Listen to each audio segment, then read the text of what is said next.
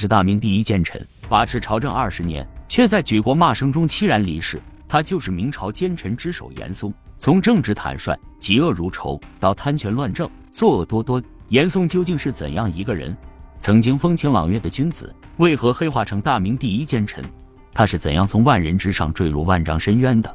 木鱼来给大家讲讲这位权倾朝野的大奸臣。公元一千四百八十年，在江西分宜县。一个眉清目秀的小男孩咕咕坠地，这个小男孩就是严嵩。他的父亲是个读书人，多次参加科举，却名落孙山，屡战屡败。无奈之下转行当了教书先生，但心里还是想要考取功名，获得权力。自己不行，那就只有将希望寄托在儿子身上。他便悉心的栽培。教导严嵩，严嵩本人也很争气。九岁入县学，十岁过县试，十九岁乡试中举，二十五岁高中进士。虽然也有过几次失利，但总的来说还是完成了读书人的目标。高中进士的严嵩被选为翰林，这时的严嵩已经算是半只脚踏进了中央。高中进士的严嵩按照惯例被安排了官职，根据成绩和年纪来看，他就是混吃等死，退休前也能混到尚书的位置上去。远大的前程在向这个年轻人招手。然而，就在人生顺风顺水的得意之时，严嵩却迎来了一个天大的噩耗。他的母亲去世了。严嵩是一个十分孝顺的人，父亲死后，是母亲含辛茹苦抚养他长大。丧母之痛击垮了严嵩，他日夜痛哭，抑郁之中险些丧命。被抢救过来后，就心灰意冷，决定辞官回家归隐。这一归隐就是十年。这样做，一方面是为了纪念自己的母亲，一方面也是因为当时宦官钱宁和江彬当道，他不想在如此乌烟瘴气中做事。朝廷怎么可能让栋梁之才在家待着？便多次下旨催促严嵩回国效力，但严嵩拒不回朝。这时的严嵩还是一个正直的人，他宁愿不做官，也不与小人同流合污。但在利益面前，人总是会变的。公元一千五百一十六年，严嵩在内阁首辅杨廷和的多次邀请下出山。杨廷和看中的当然是他的能力，然而。严嵩回京却只得到一个钦差的职务，而且这个工作还在江西。正当他正准备投入伟大的基层事业，就遇到宁王叛乱，宁王之乱平了，朱厚照又忙着玩，完全没顾得上他。就这样，严嵩又被泼了一盆冷水。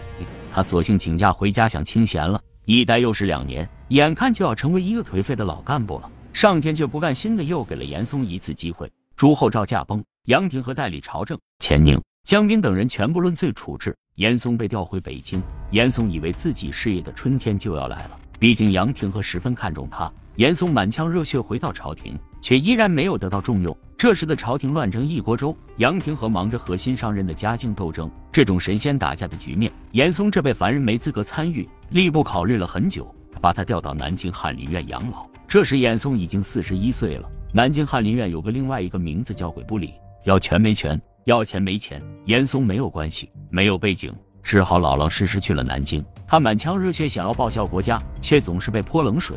政治有什么用？原则又有什么用？坎坷的人生改变了严嵩，复杂的官场改变了严嵩。一次又一次的失败让严嵩明白，官场上不仅要努力，还要左右逢源，兼相展现。不久之后，严嵩被调回北京，连升三级。这是因为他的老乡桂锷也参与了大礼仪事件，而且是站在嘉靖帝那边的投机派。再加上严嵩的另一个老乡礼部尚书夏言深得嘉靖帝宠信，这两人都非常看好严嵩。严嵩回来后，他懂得了官场的潜规则，他开始左右逢源，阿谀奉承，讨好夏言，拍马屁的技术是越来越好。短短的几年时间内，严嵩从国子监祭酒升为礼部右侍郎，两年后又升为南京礼部尚书。后又改南京吏部尚书，这时严嵩的离位及人臣只差一步了，但是他还不满足，他还在等一个机会。一年，严嵩赴京朝觐考察，由于他对礼仪的研究较多，再加上嘉靖对礼仪的重视，严嵩被留在嘉靖身边，两人交流频繁，有时交流到半夜才回去。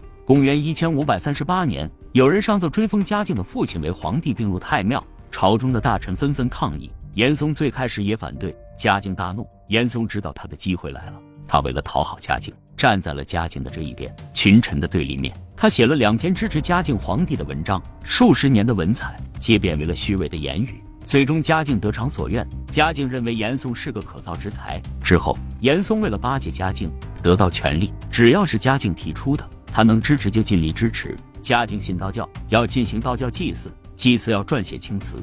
严嵩为了撰写好青词，费了很大的精力。他起早贪黑，甚至有时废寝忘食。他这样是有人看不惯的。这个人就是那个首辅夏言。夏言和严嵩是不一样的，他是一个有节操的文化人，不会为了讨好皇上而放弃原则。一日，嘉靖将沉香水业官赐予夏言、严嵩等大臣。夏言反对世宗信奉道教就不带，但严嵩每次上朝都会带着，还特地用青纱龙柱以示郑重。从那以后，在嘉靖心里，严嵩就压了夏言一头。过了一段时间，严嵩晋升为太子太傅，羽翼丰满了，就开始清除绊脚石，开始攻击曾经帮助过他的夏言，在嘉靖面前说夏言的坏话，还怂恿嘉靖罢黜夏言。他抓住鞑靼入侵中原的机会，迫害夏言。公元一千五百四十四年，鞑靼入侵河套地区。陕西总督曾喜发兵夺回河套，并上奏建议从府谷黄府到定边修筑一段边墙，在水上和陆地共同进攻，以此逼鞑靼退兵。夏言觉得这个办法好，便向朝廷举荐了曾喜。嘉靖决心夺回河套，并表扬了曾喜，这就让严嵩心里很不爽了。于是他指使边将裘鸾乌称曾喜掩败不报，克扣军饷，贿赂夏言。严嵩还对嘉靖说，他们夺回河套别有用意。世宗果然上钩了，他相信了。夏言被革职了。公元一千五百四十五年，徐赞年老生病辞职。张弼去世后，嘉靖再次让夏言担任内阁首辅。夏言知道严嵩的为人，处处都小心提防着。严嵩表面上对夏言谦恭，其实对他怀恨在心。后来曾喜被杀，夏言进了监狱。严嵩故意散播谣言，让嘉靖听到夏言诽谤皇帝，导致夏言被斩首。从此朝中再无大臣能与严嵩相竞争。严嵩出任内阁首辅，从此权倾朝野。手握大权的严嵩并未停下脚步，铲除异己成为了他重要的工作。裘鸾不甘心被严嵩制约，上书揭发严嵩所做的事，引起了嘉靖的重视。严嵩受到冷落，但不久后裘鸾病重而死。严嵩还掌握了裘鸾的不利信息，嘉靖帝与严嵩间的芥蒂就这样消除了。他深知嘉靖对大臣的猜忌心理，为了保住自己的权位，严嵩密切关注着自己的反对者。对上奏弹劾他的人都能通过各种诡计迅速的将其铲除。沈炼、杨继盛等大臣都曾上书，将严嵩的罪名罗列得清清楚楚。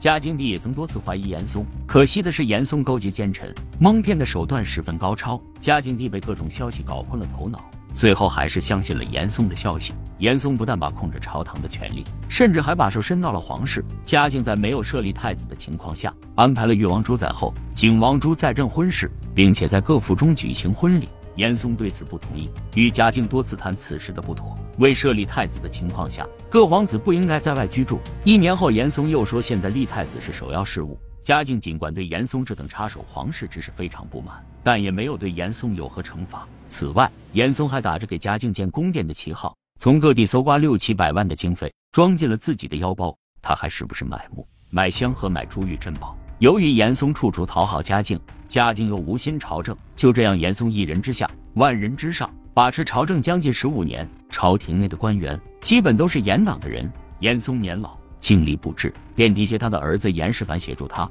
严世蕃成为工部侍郎，他买通嘉靖身边的宦官，将嘉靖的日常生活、起居饮食、一举一动都汇报给严世蕃。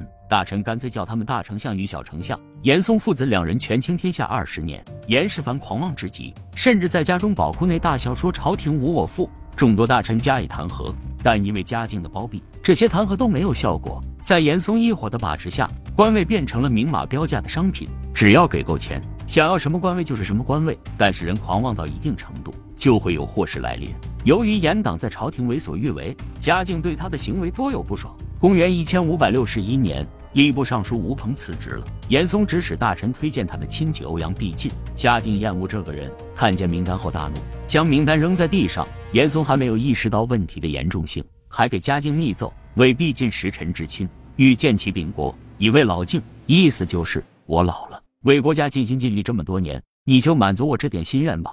嘉靖碍于情面，只好答应了他。严嵩密奏的内容传出，许多官僚大为吃惊。有人说他想要谋权篡位。在嘉靖的心里，严嵩已经有了僭越之心。几个月后，嘉靖让欧阳必进辞职，是对严嵩的红牌警告。严嵩还沉浸在过去的权力中，不为所动，这些都被他的政敌看在眼里。公元一千五百六十二年，山东道士蓝道行是一位闻名天下的占卜师。徐阶将蓝道行介绍给嘉靖，让他在占卜的时候说严党的坏话。一天，蓝道行在占卜时说。今天有奸臣前来奏事，刚好严嵩路过。嘉靖虽然不听大臣们的话，但是占卜师的话深信不疑。一时间，朝廷弹劾满天飞，大家都说严世蕃凭他的父亲专利无言。为什么大家都不说严嵩，而是说的他儿子？这是因为大家知道嘉靖虽然对严嵩十分厌恶，但还是有点感情的。